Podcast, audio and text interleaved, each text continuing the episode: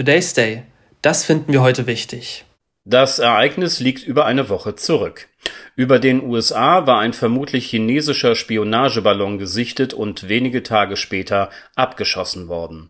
Die entsendende Regierung sprach von einer Überreaktion Amerikas. Es habe sich lediglich um einen vom Kurs abgekommenen Wetterballon gehandelt. Wirklich viel über das Luftschiff, mehr noch darüber, was an ihm hing, wissen wir bislang nicht. Die Trümmerteile des abgeschossenen Flugobjektes fielen ins Meer.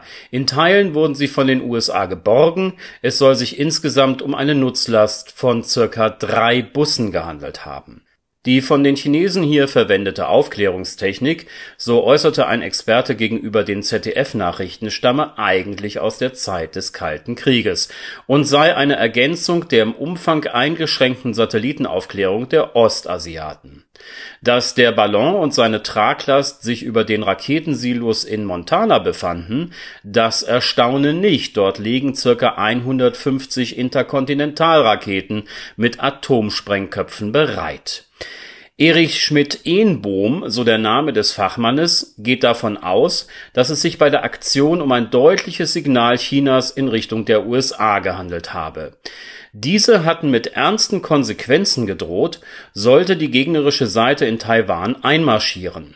Dank des Ballons weiß man nun, unklar ist in welchem Umfange wirklich genauer, wo die Großmacht Amerika einen Teil ihrer Waffen wie stationiert hat ein Ballon kommt selten allein. In der Tat fand sich ein weiteres Exemplar über Südamerika, offenbar gleichen Typs und gleicher Herkunft.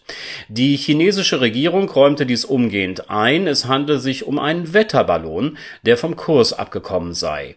Die betroffenen Länder habe man informiert, dass das Flugobjekt keine Gefahr darstelle und auch in den letzten Tagen trat leider keine wirkliche Ruhe im Luftraum über dem amerikanischen Kontinent ein. Am Freitag wurde ein weiteres unbekanntes Flugobjekt über Alaska von den USA vom Himmel geholt. Es wies allerdings deutliche Unterschiede zu den Ballonen chinesischer Herkunft auf. Die Flughöhe war mit zwölf Kilometer geringer, das Objekt zylinderförmig, grau und hatte etwa die Größe eines Kleinwagens Sonntag, 12. Februar 2023. Es erreicht uns erneut eine Meldung, dass ein weiteres gleichartiges Objekt über Kanada gesichtet und im Einvernehmen mit Präsidenten Trudeau abgeschossen wurde. Dies ist innerhalb kürzester Zeit der dritte Vorfall dieser Art was ist hier eigentlich los? Die USA zuvorderst wollte dies wissen und richtete nach einem Bericht der dpa bereits 2020 eine Arbeitsgruppe ein, die sich seitdem mit nicht identifizierten Luftobjekten beschäftigt. Die Experten wissen zu berichten, dass die Zahl dieser Fluggeräte unbekannter Herkunft in den letzten Jahren zugenommen habe, es aber keine Beweise für außerirdisches Leben gebe die Ballone aus China, sie sind vermutlich das, was sie nun mal sind.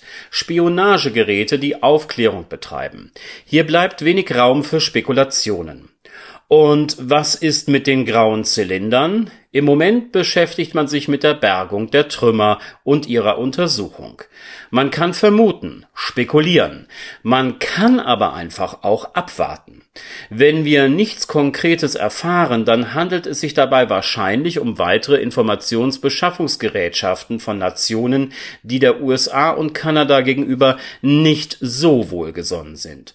Und sollten es doch Außerirdische sein, die sich bei uns umsehen, dann darf man gespannt sein, sein, nach dem wievielten abgeschossenen Zylinder man entscheidet, sich auf der Erde nicht zu einem Kaffee und einem näheren Kennenlernen mit den Menschen zu treffen. Nächster Kontaktversuch vielleicht in 500 Jahren. Mal sehen, ob es bis dahin auf diesem blauen Planeten so etwas wie eine Zivilisation geben wird. Today's Day, ein Projekt von netkiosk.digital.